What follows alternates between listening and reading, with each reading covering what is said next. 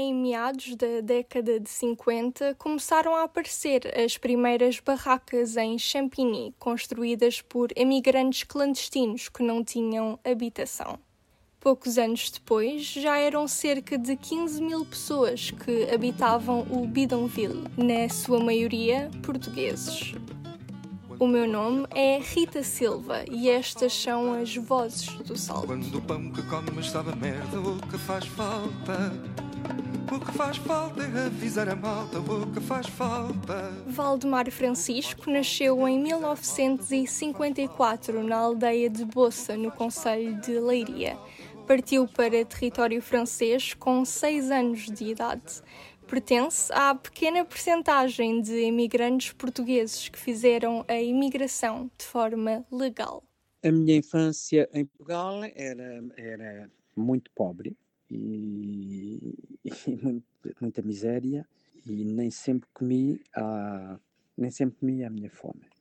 E o meu pai tinha vindo para a França, mas já tinha ido já tinha ido para a África e etc. Depois veio para a França em 1958 e a minha mãe veio cá ter, passar, para ver se gostava da França, veio cá passar um mês. Ela tinha direito a três meses, mas veio passar um mês. E depois, como gostou, claro, que o clima é muito diferente, é, é frio e tudo, mas mesmo assim ela foi para baixo e, fazer os, papéis e fotografias e comprar os, os meus sapatos também para nos vestir e para virmos para a França e para nos meter no passaporte dela. E portanto foi em 1960 eh, que viemos para cá, para a França. É uma constante da vida Valdemar viveu nove anos no bairro de Lata de Champigny. Foi um futuro bairro de Lata. Era, já era uma parte eh, uma parte de terrenos que tinha, tinha levado, estava num, num PDM ou coisa assim, para passar uma autoestrada que é a autoestrada A, A4. Nós estamos muito longe de Paris, aquilo era inconstrutível, inconstrutível. Não, não, não deixavam construir. O que estava construído estava construído, mas aonde podia passar a autoestrada A4 não, não, não se podia construir nem vender. E então, uh, pronto, os portugueses fizeram para lá alguns, umas barracas, alugaram terrenos para fazer barracas, uh, para, para, pronto, para, para alojar aqueles que vinham de Portugal que depois começou aquilo a disparar com os jovens, havia de ter com os pais, que era para não irem fazer o serviço militar. Os primeiros tempos vividos em França foram marcados por condições bastante precárias os primeiros tempos, uh, pronto, uh, nós uh, vivemos, quando chegámos era, era o mês de maio, pronto, estava tudo bem, depois as coisas foi, complicaram-se foi quando foi de inverno, naqueles tempos antigos era, muito, muito frio. posso tomar, dar um exemplo, a Marne, que é um, um fleuve, um rio, um rio grande, gelada, em Champigny, e as pessoas a fazerem ski em cima, o patin, a glace também. Patin, a glace é patim uh, sobre gelo. Havia lá um, um sítio no Bidonville que se chamava o petróleo. Ora, o petróleo porque houve lá pesquisa de petróleo. E depois quando deixaram as máquinas a fazerem eh, os furos para ver pesquisa de petróleo, deixaram lá muita lama. Depois os portugueses, eh, lama ou não lama, construíram lá lá barracas também, que era uma lama, era um lamaçal, que era uma coisa incrível.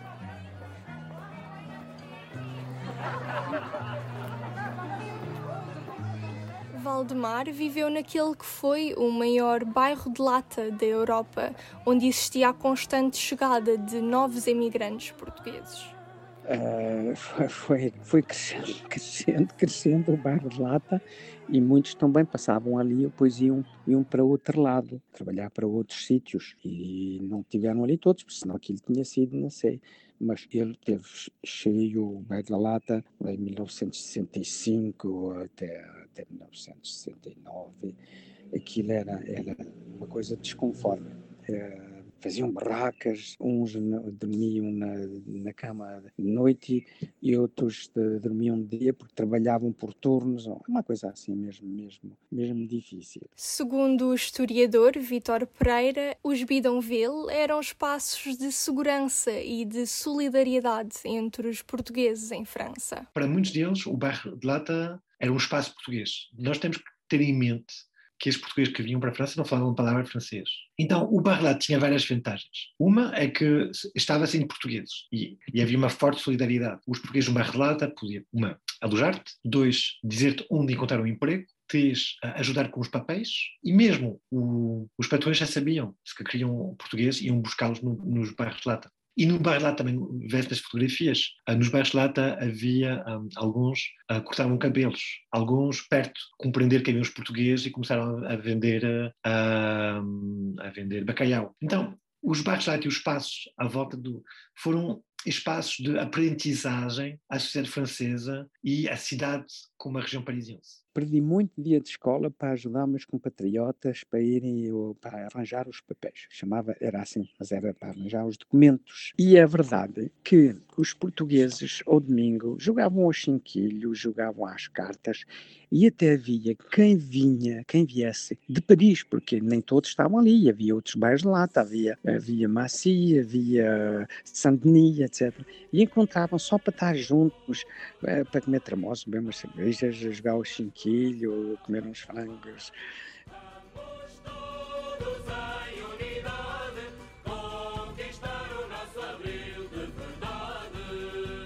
Valdemar relembra a Revolução dos Cravos que, à distância, viu acontecer.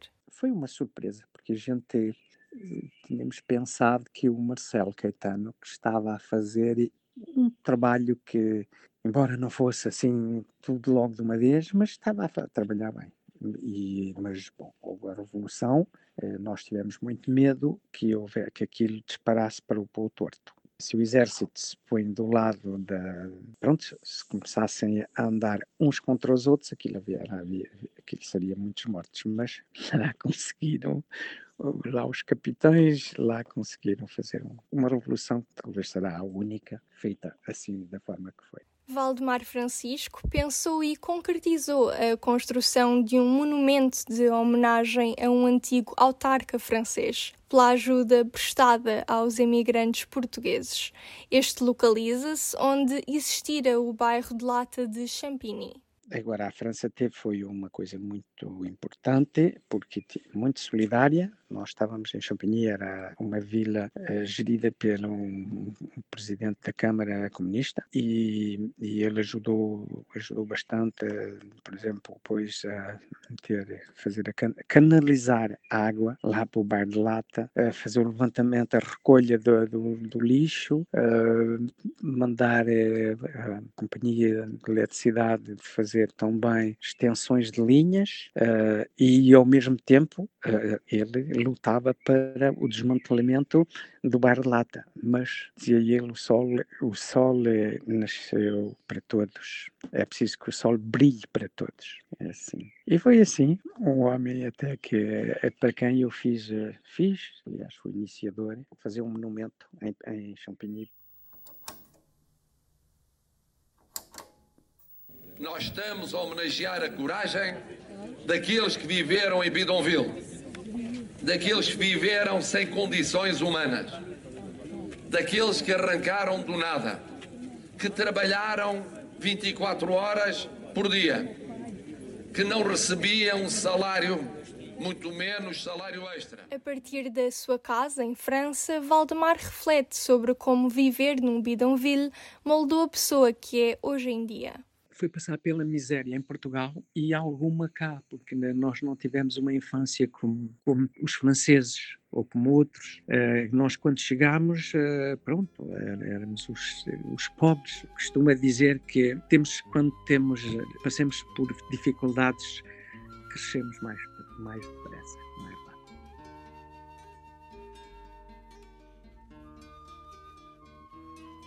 Esta é a voz de Valdemar Francisco. Voltamos em breve para ouvir outros testemunhos daqueles que deram o salto. Parte que ele faz